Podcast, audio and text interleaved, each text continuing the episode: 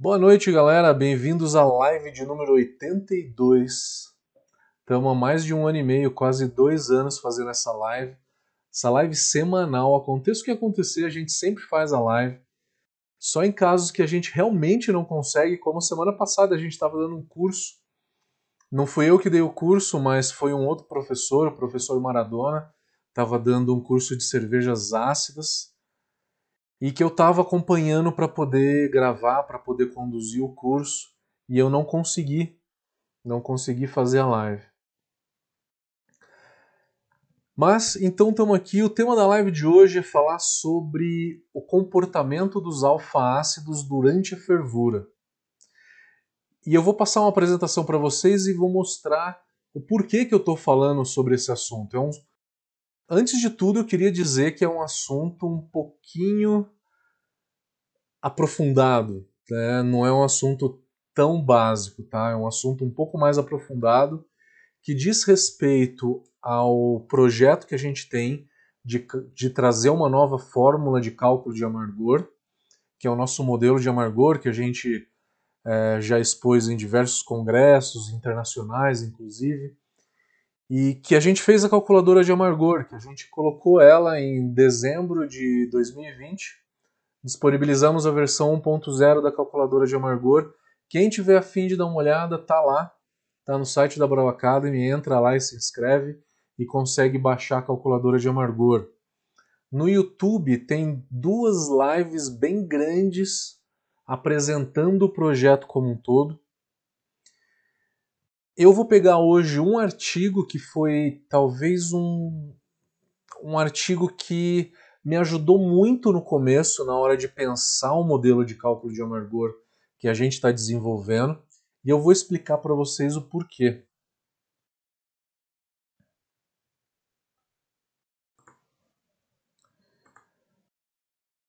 Aí galera, então vamos falar sobre o comportamento de alfa-ácidos na fervura. A gente vai falar passando uma apresentação e eu vou apresentar também uma, um artigo que eu li e trouxe algumas informações aqui para vocês em forma de apresentação e eu queria mostrar para vocês. O artigo ele tem o título de A Cinética de Degradação dos Alfa-Ácidos.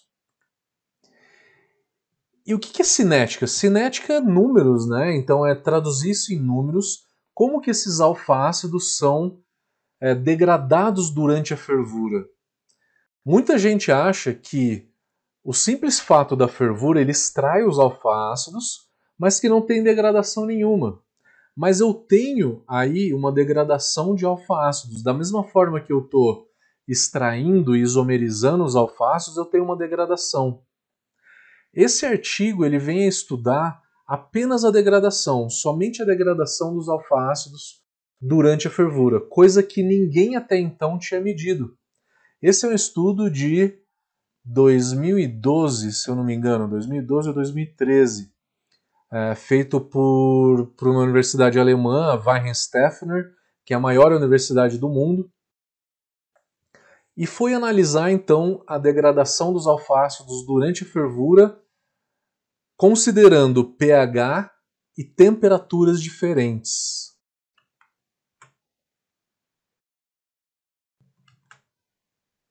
Então esse, esse artigo ele traz o seguinte: alfa-ácidos do lúpulo eles são isomerizados em isoalfa-ácidos, porque essa isomerização torna eles solúveis.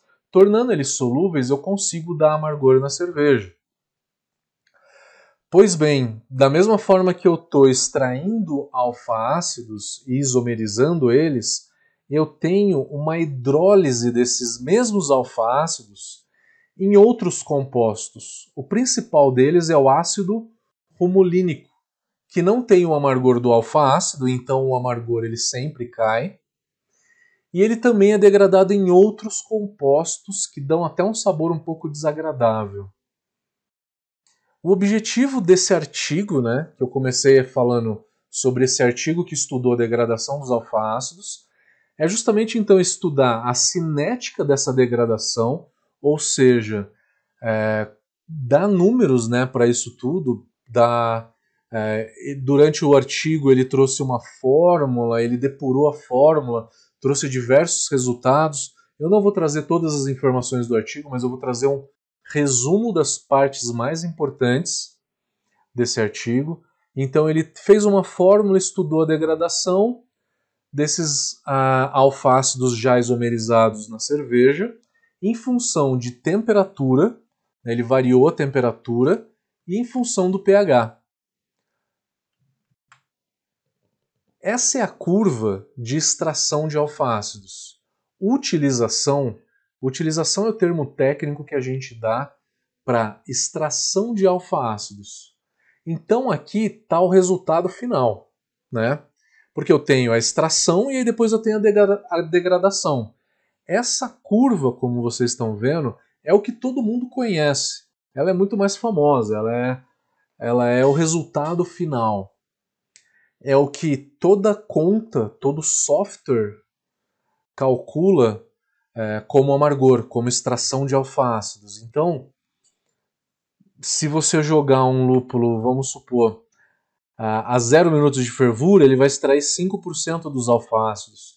E assim vai aumentando. Se eu jogar um lúpulo a 30 minutos, ele vai extrair por volta de 22% de todos os alfa-ácidos. E reparem que essa curva lá por 60, 90 minutos, ela não extrai mais alfa-ácidos.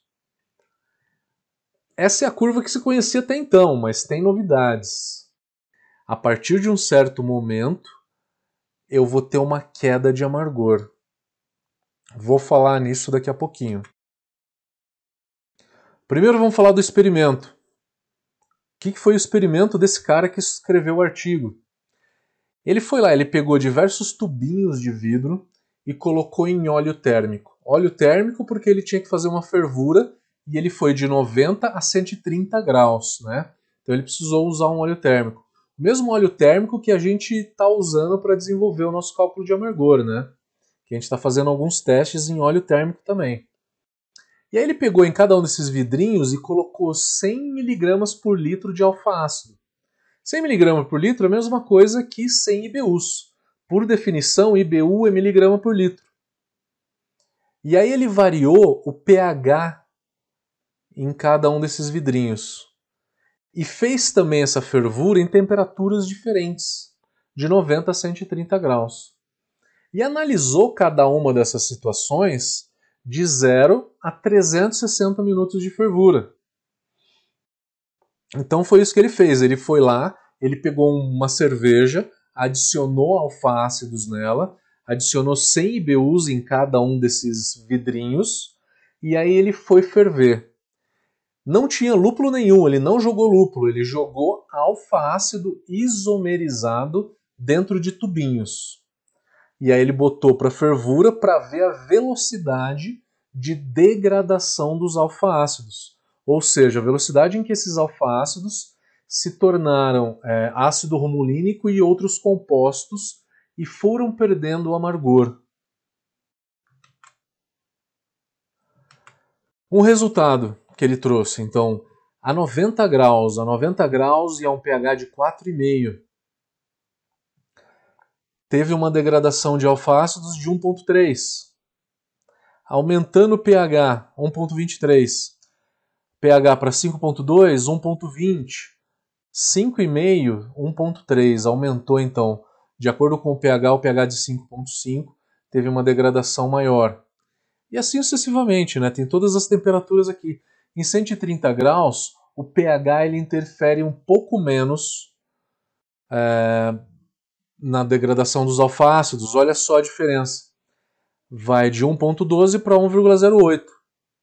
A 100 graus, vai de 0,91, 0,98 a 0,93. Então, tem algumas alterações né, de acordo com o pH. É, a maior degradação de alfácidos é um pH de 5,5. Mas, enfim, de acordo com a temperatura. E aí, pegando um pH só, pH de 5,5 em temperaturas diferentes, 90 graus, 100 graus, 110 graus, 120 e 130, de acordo com o tempo de fervura em minutos. os resultados são os seguintes.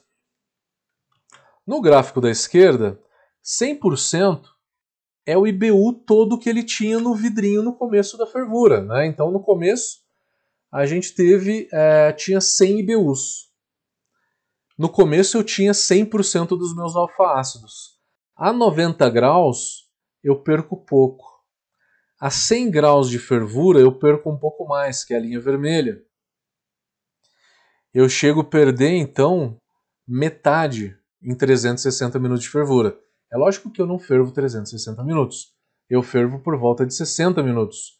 Então eu vou perder por volta de uns 15% a 100 graus.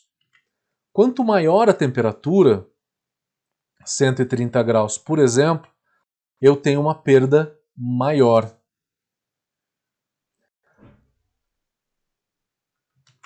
Então, com isso, a gente consegue ver que quanto maior a temperatura, a gente já sabe que quanto maior a temperatura, maior a isomerização, a extração de alfa-ácidos, e também quanto maior a temperatura, mais rápida é a degradação desses alfa-ácidos. Até aí era o que todo mundo esperava. Só que até então ninguém tinha números. E esses caras eles foram lá e trouxeram números e criaram uma fórmula para falar tudo isso. Só que o que mais me chamou atenção nesse artigo, nesse estudo, foi o seguinte. Eu vou explicar daqui a pouquinho. É... Antes eu, eu preciso falar para vocês nesse slide que todos os alfácidos, a gente tem cinco alfácidos, né? A rumulona se transforma em isorrumulona. É o amargor bom. A corrumulona se isomeriza em isocorrumulona. É um amargor ruim. É o amargor que a gente não quer. Então, é, a primeira coisa que se perguntou foi: a velocidade de degradação da corrumulona ela é igual à da rumulona? O alfácido bom ele se degrada na mesma velocidade do alfácido ruim? Se degrada. A gente conseguiu ver que a degradação ela é igual. É interessante para a gente que a corrumulona se degrade mais rápido, coisa que não aconteceu no estudo. Aí agora sim o que eu estava falando, o que, que me chamou a atenção nesse estudo foi o seguinte: repara que o que, que esse gráfico, vamos olhar o gráfico da esquerda. A gente tem aqui duas fervuras. No gráfico da esquerda tem duas fervuras a 100 graus e a 120 graus. A linha azul é a quantidade de alfa-ácido que eu joguei na fervura. Então eu joguei uma quantidade e de acordo com a fervura, esse alfa-ácido ele vai sendo isomerizado e vai sendo transformado na linha vermelha, que é o isoalfa-ácido, a 100 graus, né? Então a linha azul é o alfa-ácido caindo porque ele está sendo isomerizado em isoalfa-ácido, que é a linha vermelha. Isso daqui a gente já conhecia, 100 graus. Chega num certo momento em que eu tenho um amargor estável. Né? A partir de um certo tempo de fervura, eu não aumento mais o amargor. Só que olha o que, que acontece a 120 graus. A 120 graus, a isomerização ela acontece muito rápida. A linha verde, que é o alfácido do lúpulo que eu joguei lá, o lúpulo, o alfácido do lúpulo, ele realmente cai muito rápido. E o isoalfácido, que é o roxo, ele aumenta muito. Ele aumenta muito rápido. Então eu tenho a 120 graus, eu tenho é, o amargor máximo em por volta de 35 minutos. 35 minutos eu atinjo o máximo de amargor a 120 graus o que eu preciso de duas horas a 100 graus. Se eu fazer uma fervura de duas horas, eu vou chegar na extração máxima de amargor. O que a 120 graus eu tenho em 35 minutos. Só que o que mais me chamou a atenção é que a partir de um determinado ponto, esse amargor ele começa a cair.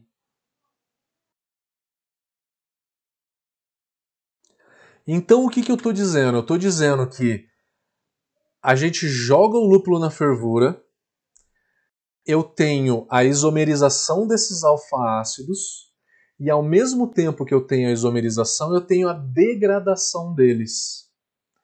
Eu vou degradando esses alfa-ácidos, e aí chega num momento em que eu não tenho mais a isomerização, mas eu continuo tendo a degradação. Então, é um fator que aumenta a quantidade de alfa-ácidos e um outro fator que reduz a quantidade de alfa-ácidos. Com isso, a gente consegue ver que a partir de um determinado ponto eu tenho a queda de amargor.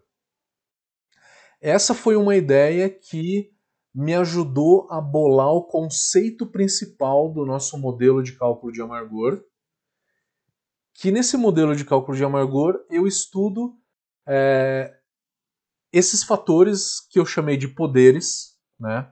poder de extração, de isomerização e o poder de redução. Tá? Então eu tenho a extração e a isomerização e eu tenho a redução desses compostos. Em que eu chego num certo momento em que eu vou ter uma queda de amargor.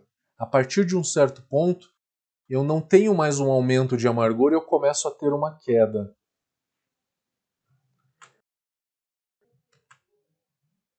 E aí, vamos olhar como que eu traduzi isso para o nosso modelo de amargor.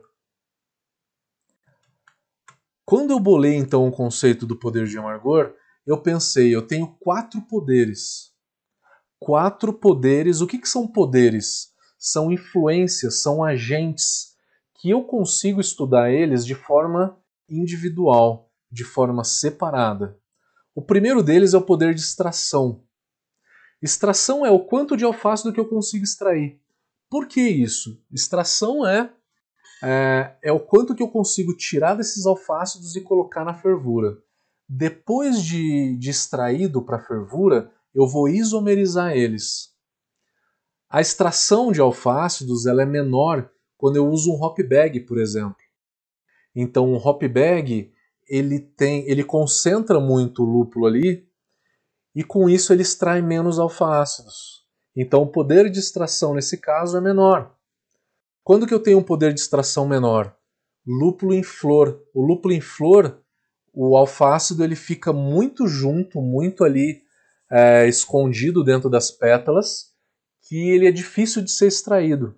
O lúpulo em flor ele tem uma extração de alfácidos menor. Então eu tenho a extração. Depois que eu extraí o alfácido, eu tenho a isomerização. A isomerização ela é em função da temperatura, do tempo de fervura, do pH, por exemplo, né? É, da saturação do mosto, da densidade do mosto, da saturação de lúpulo que eu joguei, então existem diversos fatores que impedem, aumentam ou reduzem a isomerização.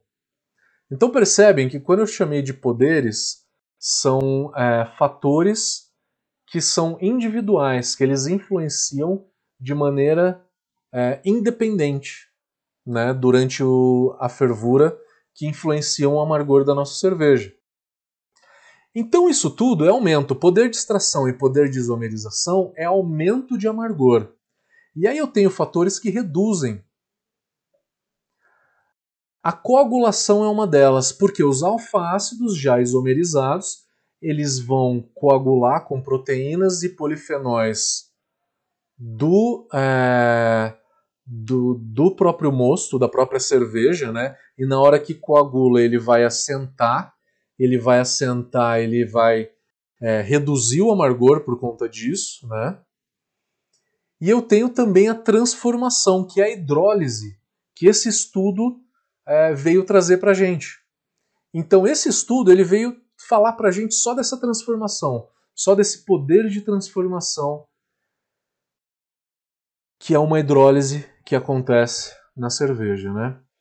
Isso tudo deu para mim é, condições de fazer a seguinte análise. Falar que che chegar num certo ponto, né? Se eu ferver, por exemplo, 90, 120 minutos de fervura, o amargor ele vai começar a cair. Eu ainda não tenho números, né? Eu não testei tudo isso e eu não tenho números, mas eu estou balizando essa minha ideia que está contemplada né, na nossa fórmula de amargor por conta justamente desse estudo que eu estou mostrando para vocês, que comprovou que a partir de um certo momento de fervura eu tenho a queda do amargor. E com isso começa a cair o amargor, né? Então não adianta eu ferver por três horas para extrair cada vez mais alface e deixar a cerveja cada vez mais amarga, né? Porque vai ter um momento em que o amargor vai começar a cair.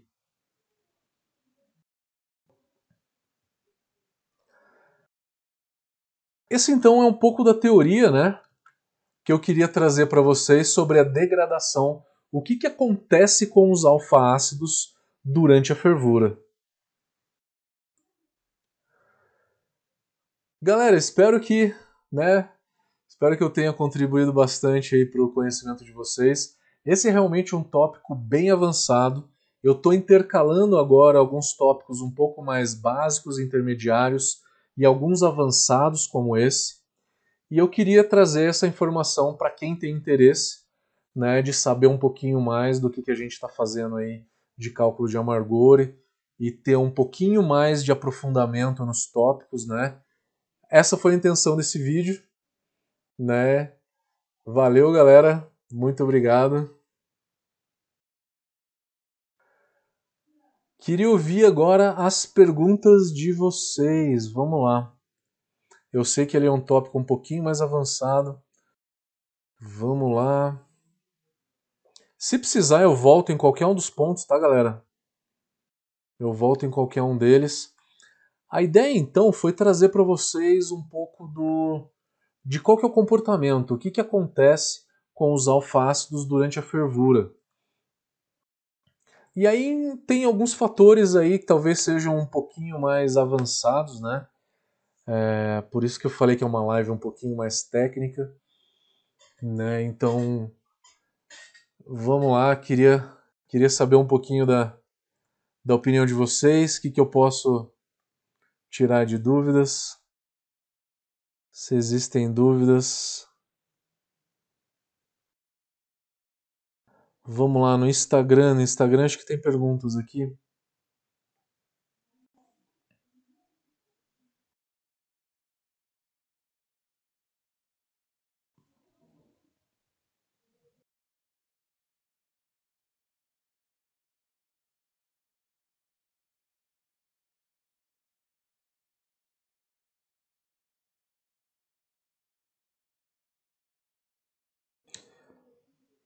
Vamos lá, acho que tem uma pergunta aqui.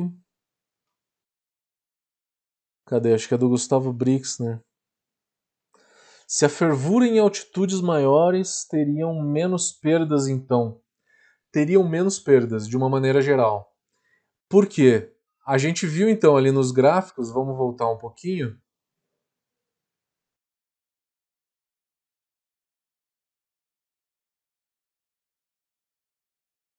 Chegando aqui a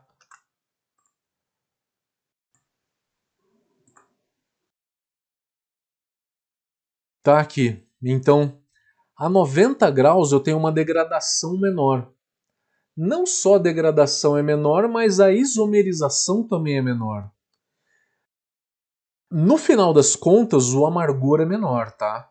Porque eu tenho uma isomerização menor eu extraio menos alfácidos, eu isomerizo, menos e eu também degrado menos. De uma maneira geral, já foram feitos estudos aonde que eles, é, eles analisaram o resultado final, que é a isomerização junto com a degradação. Porque a isomerização ele é positivo, né, aumenta o amargor, e a degradação reduz o amargor. Então foram feitos estudos com todos esses fatores juntos, né? Até então, começaram a estudar de maneira individual é, há pouco tempo atrás.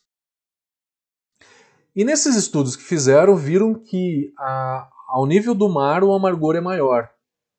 O amargor é maior entre 60 e 90 minutos, que é o que a gente ferve. Então, nesse tempo de fervura, mais ou menos, então de 60 a 90 minutos, ao nível do mar, eu tenho uma isomerização maior. A uma altitude maior, né, como a cidade mais alta do Brasil é Campos do Jordão, 1.600, 1.700 metros.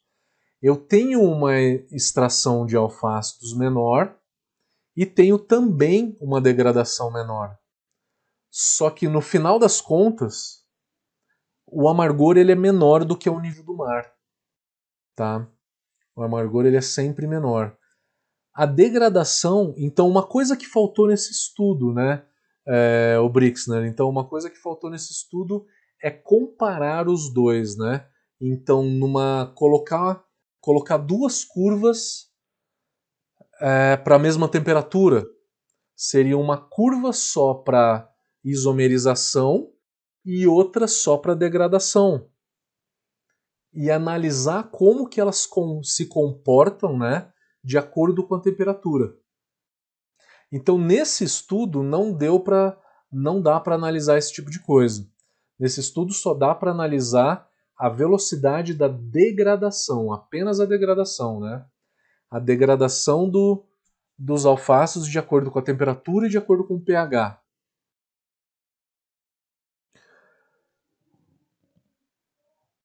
Vamos ver se tem mais perguntas. Era isso mesmo, Brixner?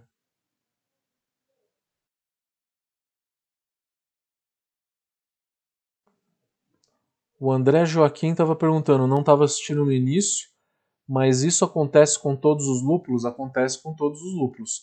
Qualquer tipo de lúpulo que a gente use na fervura, né, a gente vai extrair alfa-ácidos, a gente vai isomerizar esses alfa-ácidos, e esses alfácidos eles vão se degradar. Falando do Esse é um conceito meu, tá? Esse é um conceito meu que eu elaborei é, na hora que eu fui bolar um modelo de cálculo de amargor. Então, eu analisei a extração. Extração é tirar o alfácido da folha do lúpulo e deixar ele disponível na fervura. Tem fatores que influenciam na extração. Uso de hop bag reduz a extração. Lúpulo em flor tem uma extração menor também. Depois de extraído, ele é isomerizado. A isomerização é tornar ele solúvel. Eu simplesmente extrair não quer dizer que ele está solúvel, porque o alfácido ele não é solúvel. É na isomerização que eu torno ele solúvel. E eu a isomerização ela é ela é influenciada por pH, por temperatura, por tempo de fervura, por densidade do mosto, né? Entre diversos outros fatores. Então, esses dois fatores, extração e isomerização, aumentam o IBU. Só que a gente tem outros dois fatores que reduzem. O alfácido ele coagula com proteínas e polifenóis. E aí ele sedimenta no trube. E ele também hidrolisa, ele se transforma. Ele hidrolisa em ácido romolínico e outros compostos. Esse estudo ele falou apenas da transformação. Esse conceito todo é o conceito do modelo de cálculo de amargor que eu estou desenvolvendo, tá? Que eu usei esse artigo para ter uma ideia, que foi a ideia de que a partir de certo momento, o amargor na cerveja começa a cair.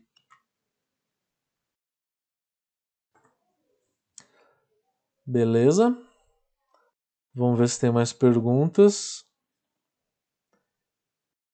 Felipe Lécio, no software, se adicionarmos lupulagem de Hopstand ou Ripple, ele irá entender e estender o tempo de contato com o calor das adições anteriores? Sim, sim. Como que usa a calculadora? A calculadora, o principal fator da calculadora é você entender se o teu resfriamento é de um ou de dois estágios. Um estágio, por exemplo, eu não uso nenhum resfriamento na panela. Eu deixo a temperatura cair normalmente, tá? e esse mosto ele vai para um chiller de placas para depois ser resfriado. Então tudo que está na panela, ela não tem nenhum fator resfriando ele, o lúpulo que está na panela. Ele permanece ali é, sem nenhum fator externo de resfriamento. Esse é o modo que as cervejarias fazem, né? O mosto ele vai para um chiller de placas e depois é resfriado. O hop stand, como é que ele funciona? Desliguei a fervura e se nesse momento eu jogo um chiller de imersão para fazer com que essa temperatura caia para 80 graus, eu tive um estágio também de resfriamento, apenas um, porque foi de 100 para 80. E aí eu jogo lúpulo. Esse lúpulo que eu joguei depois não vai calcular amargor nenhum. Não vai calcular amargor. E também as adições de fervura vão ter um amargor menor. Eu acho que essa é a sua pergunta, né? Por quê? Porque a carga térmica desse lúpulo que ficou na panela, ele é muito menor, né? Se eu joguei um chiller de imersão para fazer um hop stand. Foi essa a sua pergunta? Qualquer coisa, me fala que eu explico melhor. Rafael Scaravelli. Coloquei um pellet de citra em 300 ml de água fria e em 10 dias na geladeira deu muito amargor.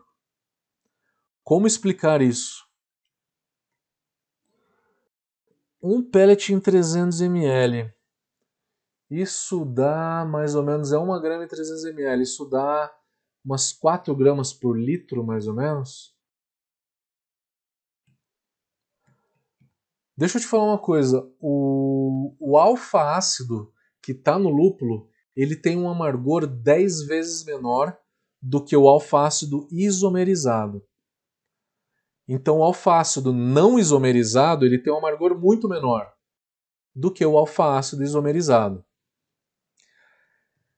São duas moléculas distintas que já isolaram e mediram o amargor isoladamente de cada uma, tá? Mas mesmo assim tem amargor.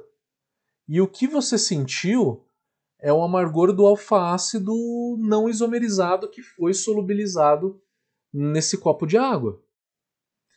Por que que, então, o que a, a maioria das pessoas se pergunta é, mas por que que eu senti o amargor? Primeiro, porque se você toma esse copo de água vai ter pedacinhos de lúpulo que você vai acabar ingerindo. Se não teve nenhum pedacinho de lúpulo que você ingeriu, que você tomou, e você tomou apenas água, né? Ela estava bem decantada, você falou que deixou por um tempo na geladeira, se deixou por 10 dias na geladeira, decantou bastante, né? O que, que vai acontecer? Não, você extrai o alfa-ácido, ele não é solúvel em água, e ele vai ficar onde? Que nem o óleo, na parte superficial da água. Então, na hora que você tomou, a primeira coisa que você tomou foi alfa-ácido. E depois você tomou a água.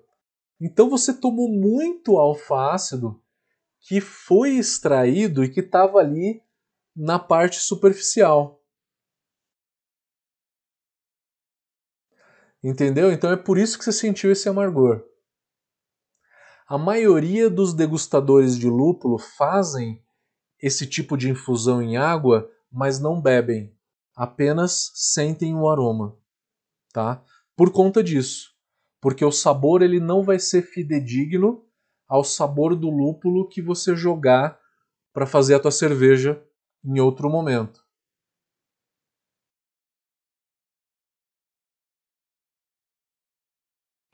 Vamos ver mais perguntas aqui.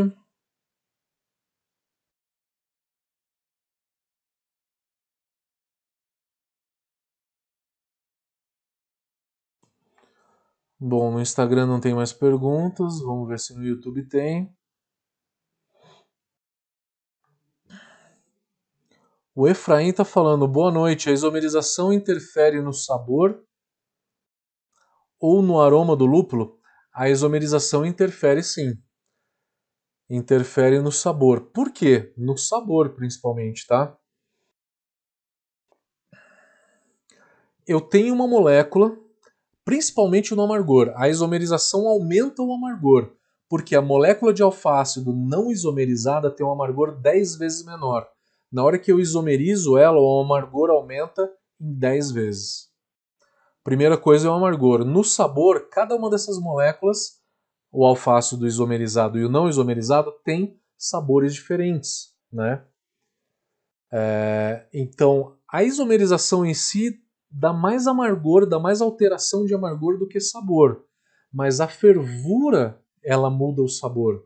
Porque a fervura, ela carameliza, e ela carameliza, é, ela tem todas as reações de Maillard, que é a formação de caramelo e melanoidinas.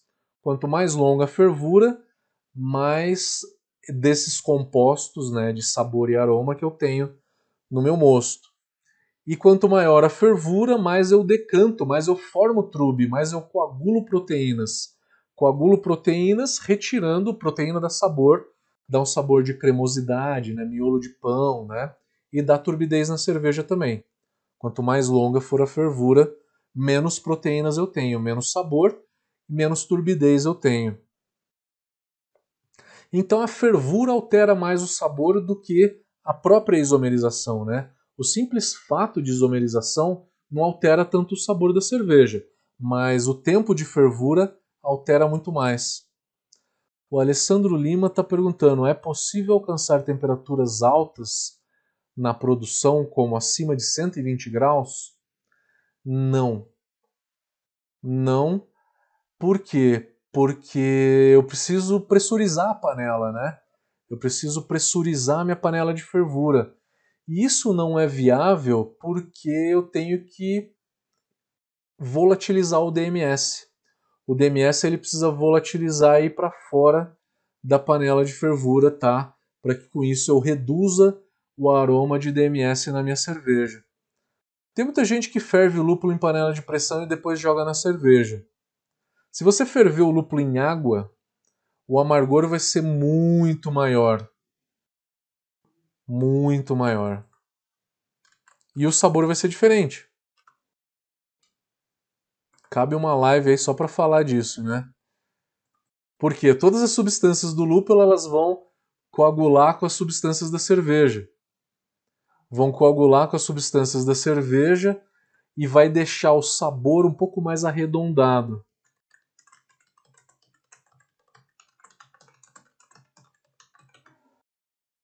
E deixa ele mais arredondado e reduz muito o sabor dessa cerveja.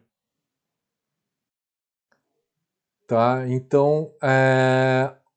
o lúpulo jogado em água vai dar um sabor um pouco mais vegetal. Se eu fizer uma fervura de lúpulo em água para depois jogar na cerveja, vai dar um sabor muito mais vegetal nessa cerveja, tá? O vegetal do lúpulo, né? Você vai sentir o sabor um pouquinho mais vegetal. Querem fazer o teste? Pode fazer. Eu acho que vale o teste.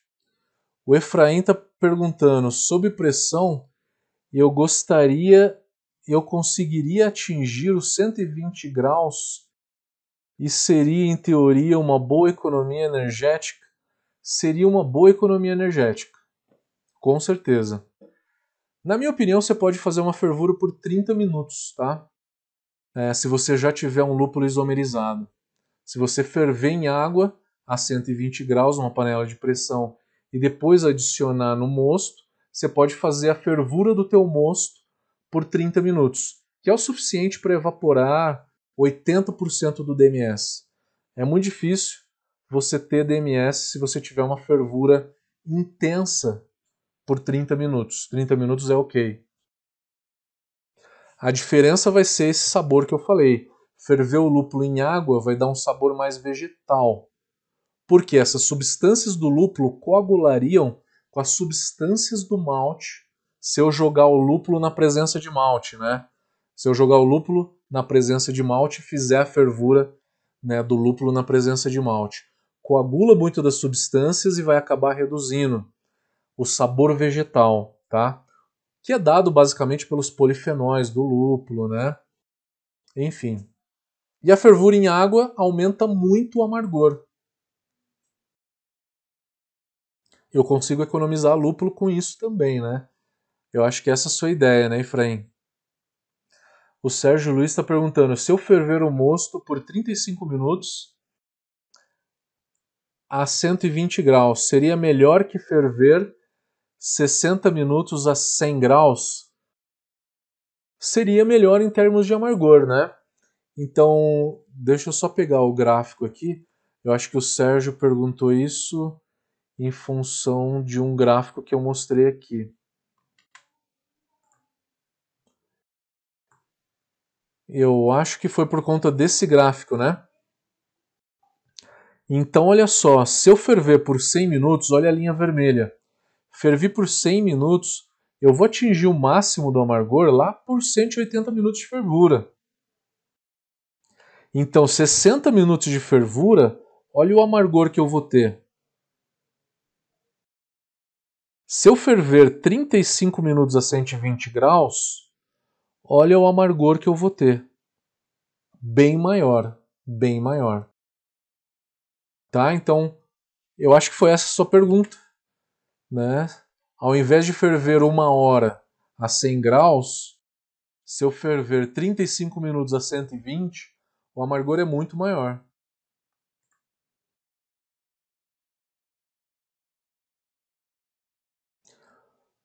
O Efraim está perguntando: na mostura ocorre a hidrólise para a quebra dos amidos do malte?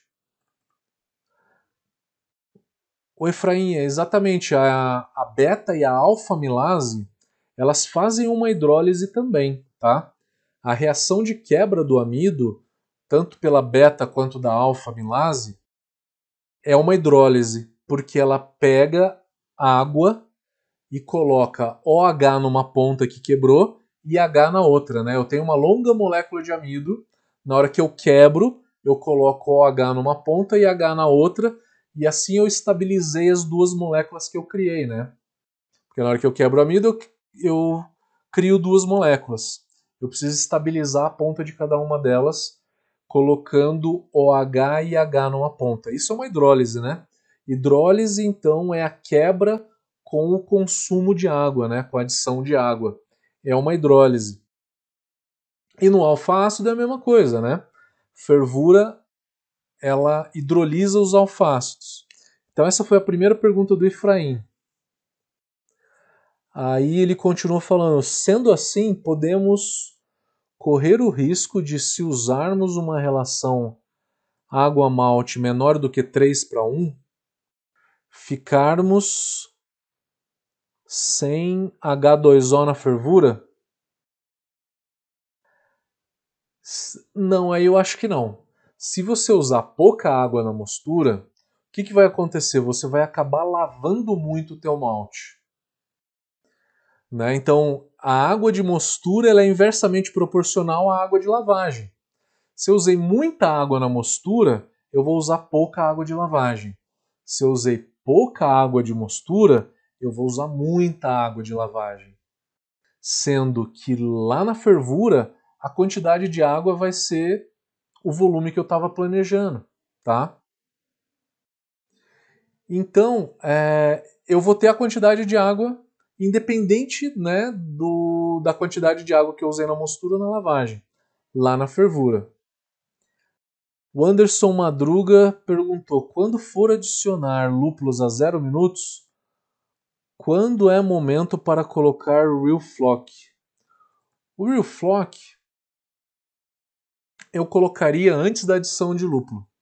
Se você for adicionar a zero, eu adicionaria o Real Flock a 10 minutos. Por quê? Porque daí o Real Flock ele vai ele vai coagular com as proteínas do malte. Né, e não vai coagular tanto com os alfa-ácidos do lúpulo, tá? eu usaria então o Real Flock a 10 minutos. Se você não for jogar a zero, o Real Flock a 0 minutos é uma opção. Desde que você faça uns 15, 20 minutos de Real, pô, é o suficiente para o Real Flock atuar, tá?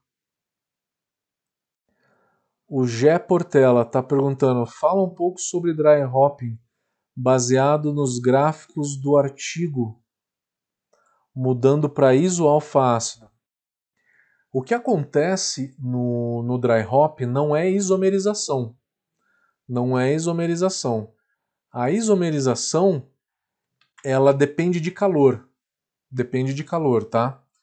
No dry hop, na hora que eu jogo o lúpulo ali no dry hop, eu vou ter a extração de produtos oxidados de alfa-ácidos. É o alfa-ácido oxidado, é o beta-ácido também oxidado, que ele, eles são solúveis em água. Que daí eu extraio para cerveja. É por isso que eu tenho um amargor no dry hop. Há um pouco, há alguns minutos atrás, eu falei que se eu jogar o lúpulo em água, eu também extraio o alfa-ácido. Extrai bastante. Só que ele fica na parte superficial da cerveja, porque ele não é solúvel. Ele precisa ser isomerizado na presença de calor para se tornar solúvel. No dry hop, eu extraio o alfa-ácido não isomerizado, que fica na parte superficial, só que ele não se solubiliza. O que se solubiliza é o alfa-ácido oxidado, que daí dá amargor.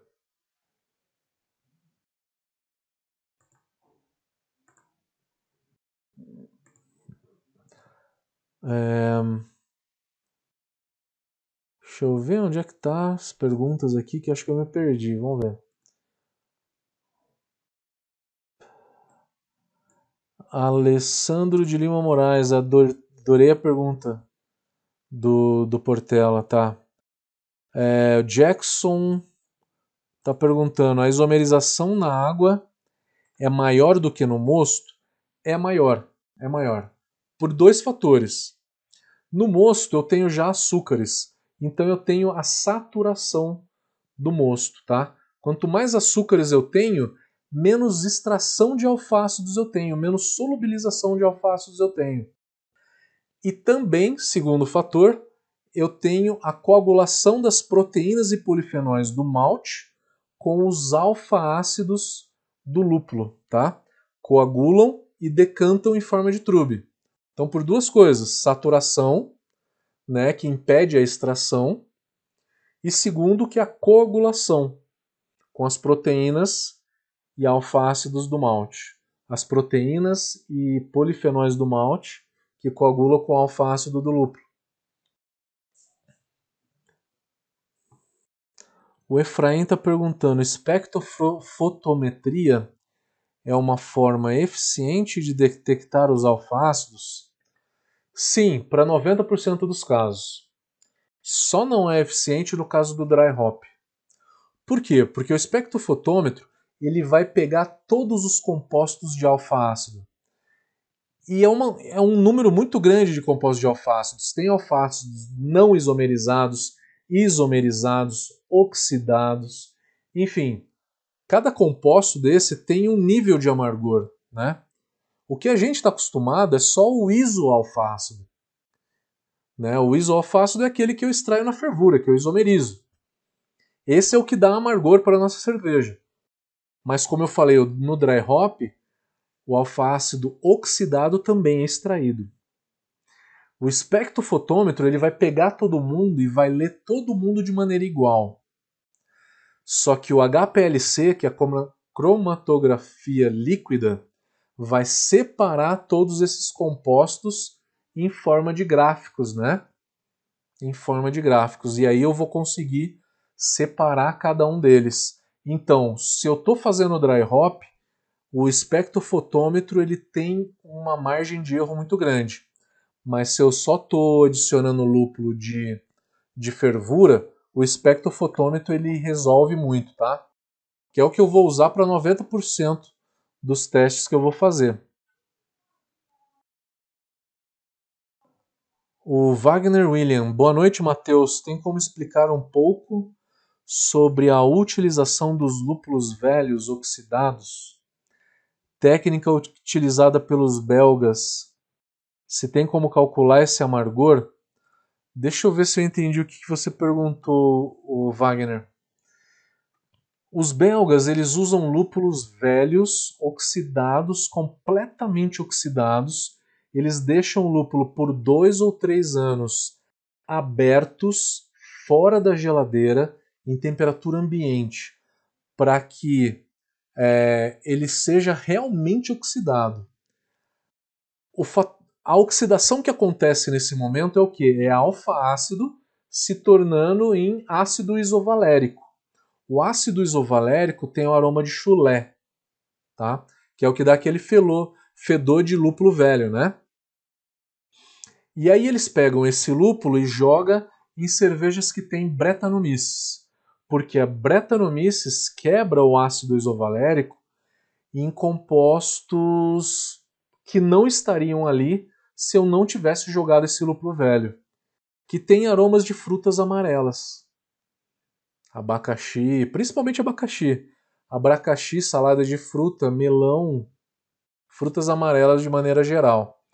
Então, a ideia é transformar todo todo alfa-ácido em ácido isovalérico, para que esse ácido isovalérico seja transformado pela Brettanomyces em outros aromas que eu quero na minha cerveja.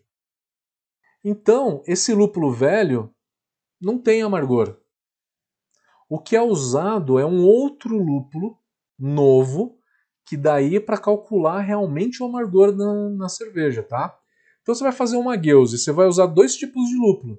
Você vai usar um lúpulo novo para dar amargor, um Magnum, um Columbus, um Nugget, qualquer lúpulo que tenha alto alfa-ácido, né?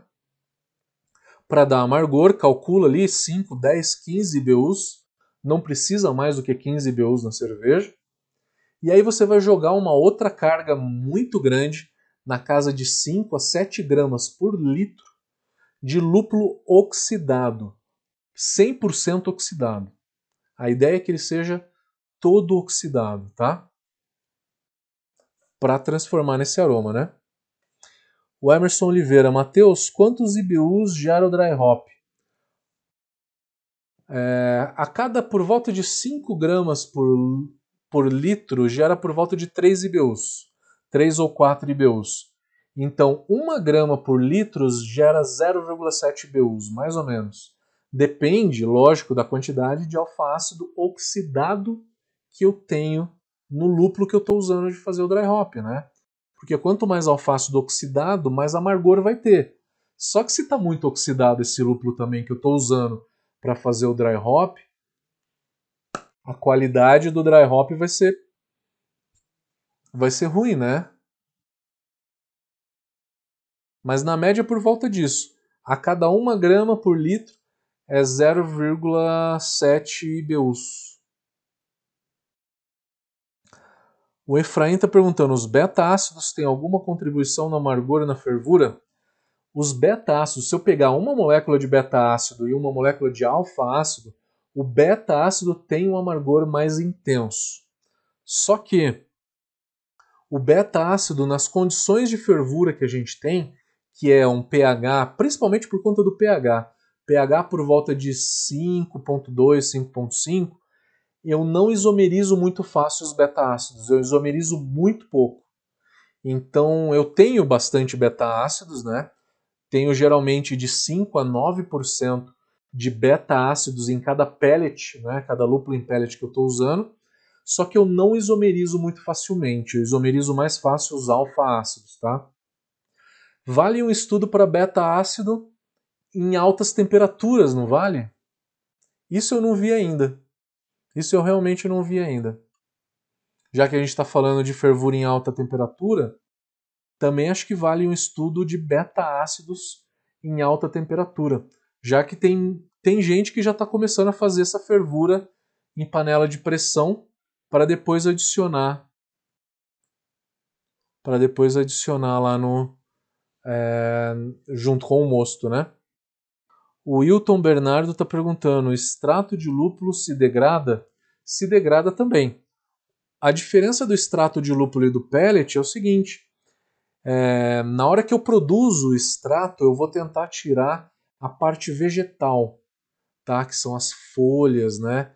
que é basicamente celulose e polifenóis. E aí eu mantenho o alfa-ácido como ele é no pellet. Né?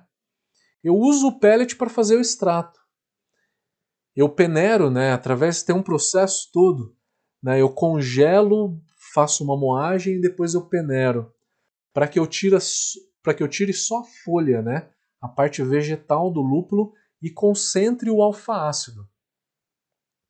Esse processo é o mesmo do cryo-hop, né? É o mesmo do cryo-hop. É o congelamento e depois moer ele e peneirar. Então esse alfa-ácido ele vai ter o mesmo comportamento. Ele vai ter uma extração maior. Uma extração maior, porque ele já está disponível, né? Ele não está dentro do pellet, ele não está dentro do lúpulo em, em flor, né? Que ele precisa ser extraído. Não, ele já está solúvel, ele está numa pasta. Ou ele é líquido ou ele é pastoso, né? O extrato de lúpulo. Ou ele é líquido ou ele é pastoso. Ele já está de uma forma que ele se solubiliza muito mais fácil. E com isso dá mais amargor.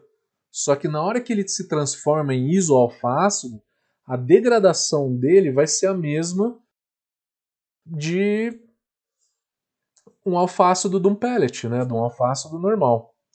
Beleza, Ailton? Obrigado por acompanhar todas as nossas lives. Tá sempre por aí. Tem mais perguntas no Instagram. Saudare, Saudare. Saudare é a Lê? É a Lê que está por aí? Na infusão a frio, eu posso adicionar lúpulo e depois utilizar o macerado para a mosturação? Na infusão a frio. Infusão a frio do lúpulo, eu pego o lúpulo e jogo em água, né? Se você pode usar tudo isso para fazer uma mosturação ou para fazer uma fervura? Eu não entendi agora se você está falando de lúpulo ou se você está falando de malte.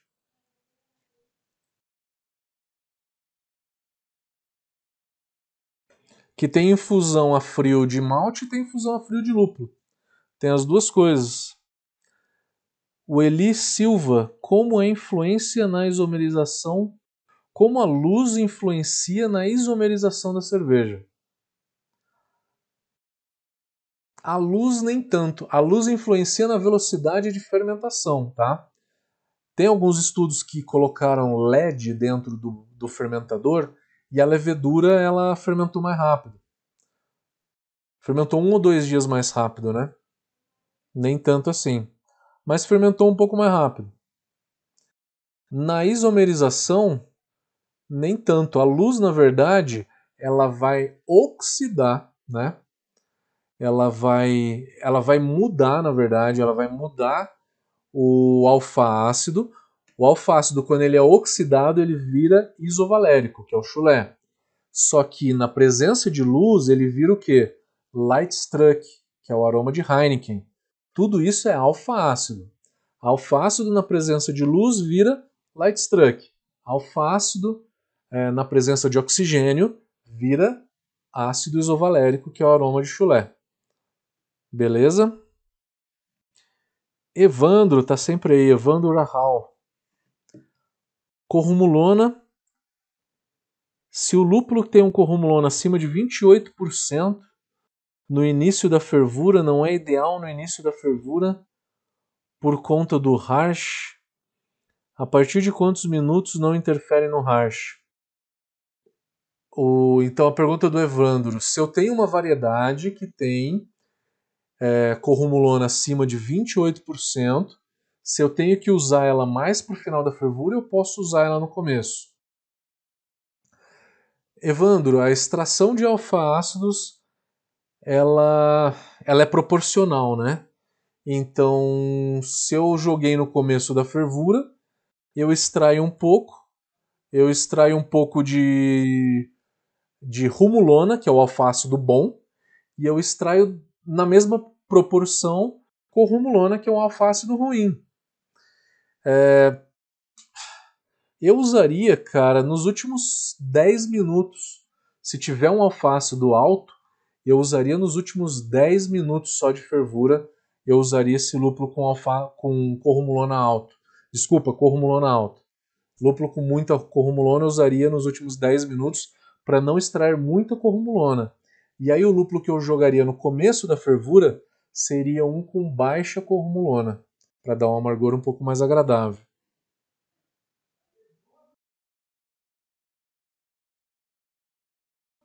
O Lucas José está perguntando qual que é o pH ideal dos beta-ácidos. Lucas, eu quero muito ver um artigo ainda analisando os beta-ácidos de maneira isolada, tá? Até agora eu não vi. Até agora eu não vi. Não só pH, mas temperatura, né? Todos esses fatores que a gente viu hoje. Eu queria ver, eu ainda não vi um artigo que desse números, né, de fato, que tivesse medido isso. Saudare, Ale, né? É Ale. Tá falando que é a infusão a frio do malte. Você faz uma infusão a frio do malte em água fria, ele é mais para extrair cor, né? E aí esse malte ele vai ter uma coloração muito menor na hora de você jogar esse malte depois para fazer uma mostura. O que eu ouvi é que ele perde de 30 a 40% da cor desse malte, tá? Açúcares ele perde menos, ele vai perder por volta de 20%. São números ali, tá? Também não tem um estudo que, que me fale é, com um pouco mais de precisão isso, tá? Aí a Lê perguntou: quando eu faço a infusão a frio do malte, posso adicionar lúpulo e depois utilizar o macerado para mosturação?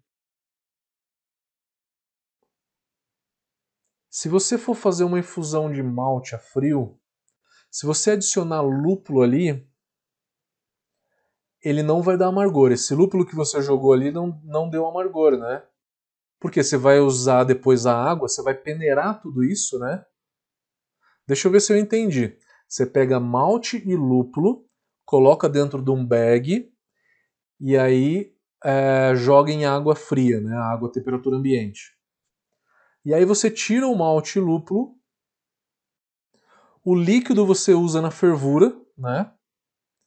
Então esse líquido que você usou na fervura, você jogou alfa-ácidos não isomerizados na fervura, que vão ser isomerizados na fervura, né? Quantos por cento que são esses alfa-ácidos? 25%. Né? Do lúpulo que você jogou ali a frio, você joga um lúpulo numa água, você extrai mais ou menos 25% a frio, tá? E aí, se você jogar isso depois na fervura, você vai ter esses alfácidos isomerizados depois, tá? E aí, acho que a tua pergunta então é pegar esse malte e lúpulo e jogar numa mostura. Na mostura, você vai ter 40% menos de cor. É, você vai ter menos alfácidos do lúpulo, mas jogar lúpulo na mostura não isomeriza, não isomeriza então não vai dar amargor, tá? Eu acho que é isso. Respondi tua pergunta? Eu não sei se eu entendi bem, porque eu nunca vi essa prática. Paulo Sameron, purga com CO2 ajuda, ajuda no meu ajuda no seu hopping? Não entendi. Purga com CO2 jogar CO2 por baixo no fermentador, é isso? Não entendi. Complementa a tua pergunta para mim, por favor. Se ajuda no dry hopping borbulhar CO2 embaixo? Se for essa técnica que você está falando, borbulhar CO2 embaixo ressuspende o lúpulo, aumenta a extração. Tem muita gente que já está fazendo isso no Brasil, né? No momento do dry hopping, né? Aumenta a extração, sim. Márcio Roberto Camille Recordo que no curso você usou a regra do Lumiar para adição de lúpulo sem de... O que, que você disse sobre regra do Lumiar? para adição no lúpulo sem deixar gramíneo. O que, que é lumiar? Eu não consegui entender a tua pergunta, Márcio.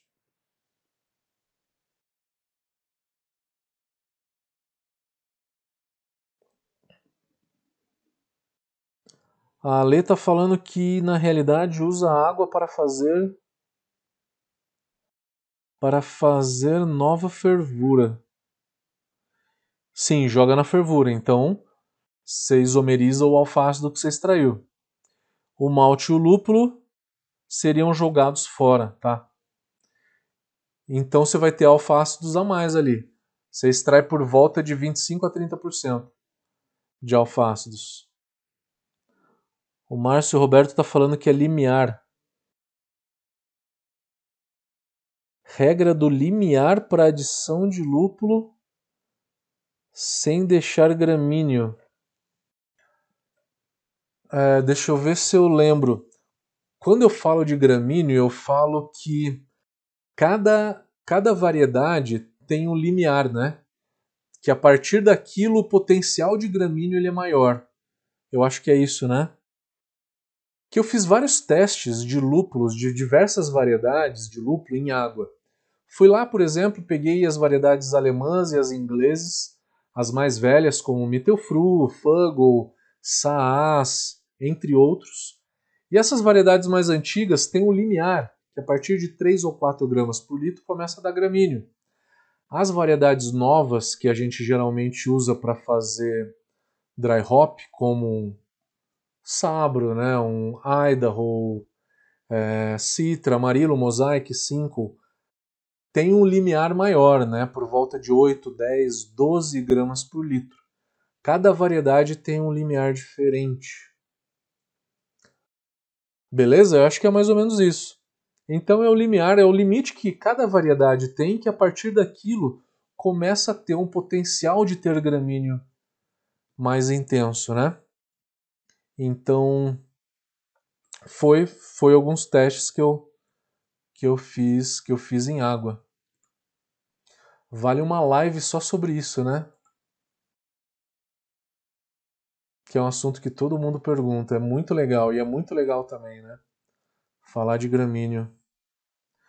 O Efraim falou: Gostei do tema do beta-ácido. Estou procurando assunto para propor um trabalho de mestrado no Senai, em Salvador. Eu nunca vi. Se você algum dia vê algum artigo, depois me manda. É, eu também tenho curiosidade de saber. Beta-ácido isoladamente eu não vi ainda, tá? O Emerson Oliveira falou: no caso de dry hop seria ideal calcular o IBU do final para o começo. Deixa eu ver se eu entendi. É, colocar primeiro as adições de lúpulo de final de fervura, né, que já calculam um IBU, e aí depois ir para as adições de começo de fervura. Se essa for a sua pergunta, eu concordo. Eu concordo. Eu coloco primeiro as adições de final de fervura, tá? Últimos 15 minutos de fervura. E aí depois eu vou na adição de 60 minutos e faço um ajuste fino para chegar no amargor que eu quero. O Emerson Oliveira.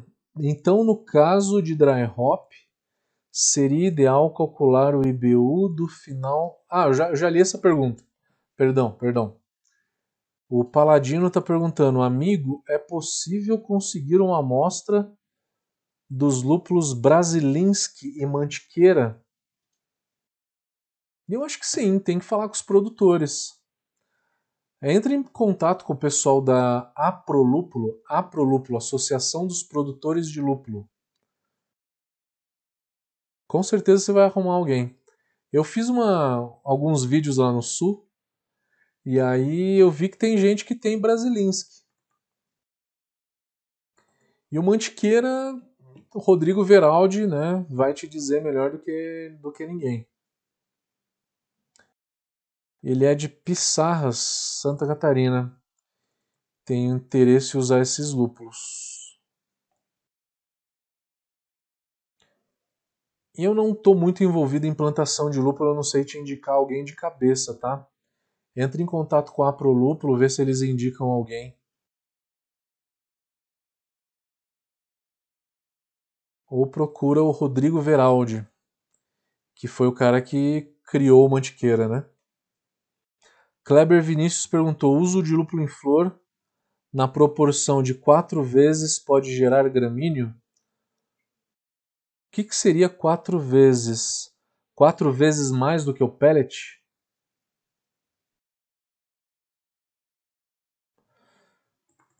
Se eu estou usando lúpulo fresco, eu posso seguir o Beer Smith para o cálculo de amargor? Você tem que colocar que você está usando a opção de lúpulo em flor, tá? Ele tem essa opção lá. Coloca lúpulo em flor, que aí ele faz o, o cálculo correto, tá? Aí ele faz o cálculo correto. Tô vendo que acho que acabaram as perguntas. Última, última, última, última, que é.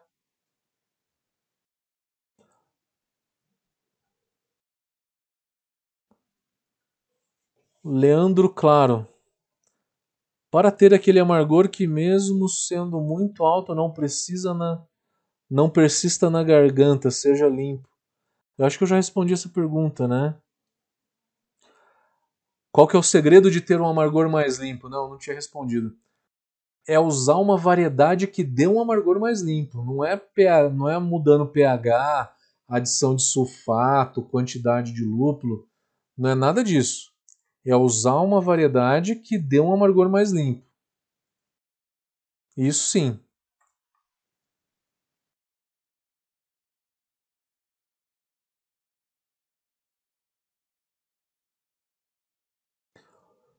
Leandro Clarta. Cervejas gourmet. Estamos fazendo uma New England IPA com 6 gramas de lúpulo, 6 gramas por litro, usando suas técnicas, sem exagero e ficou show. Maravilha, meu querido. Mazurk, última pergunta. Última pergunta. Usar lúpulo fresco na proporção de 4 vezes o peso do pellet pode gerar gramíneo? Pode gerar. Quatro vezes é muito. O lúpulo em flor ele dá 12% a menos de amargor, tá? 12%. Pouco. Não é quatro vezes mais. Galera, eu vou terminando por aqui, que eu tô vendo que a minha conexão de internet também está começando a oscilar, está começando a ficar ruim. Vocês devem ter percebido por aí. É, eu estou monitorando, começou a chover aqui em casa e está começando a cair a internet. Mas eu consegui, acho que então, dar um recado. Valeu, galera. Obrigado aí pela atenção. Tive até que uma audiência bem bacana, apesar de ser um tema muito. É, ser um tema muito específico. Se vocês gostaram, por favor, dê um like aí no vídeo. Por favor, dê um like pra gente aí, ajuda bastante o nosso canal. Vamos encerrando por aqui. Valeu, galerinha. Forte abraço.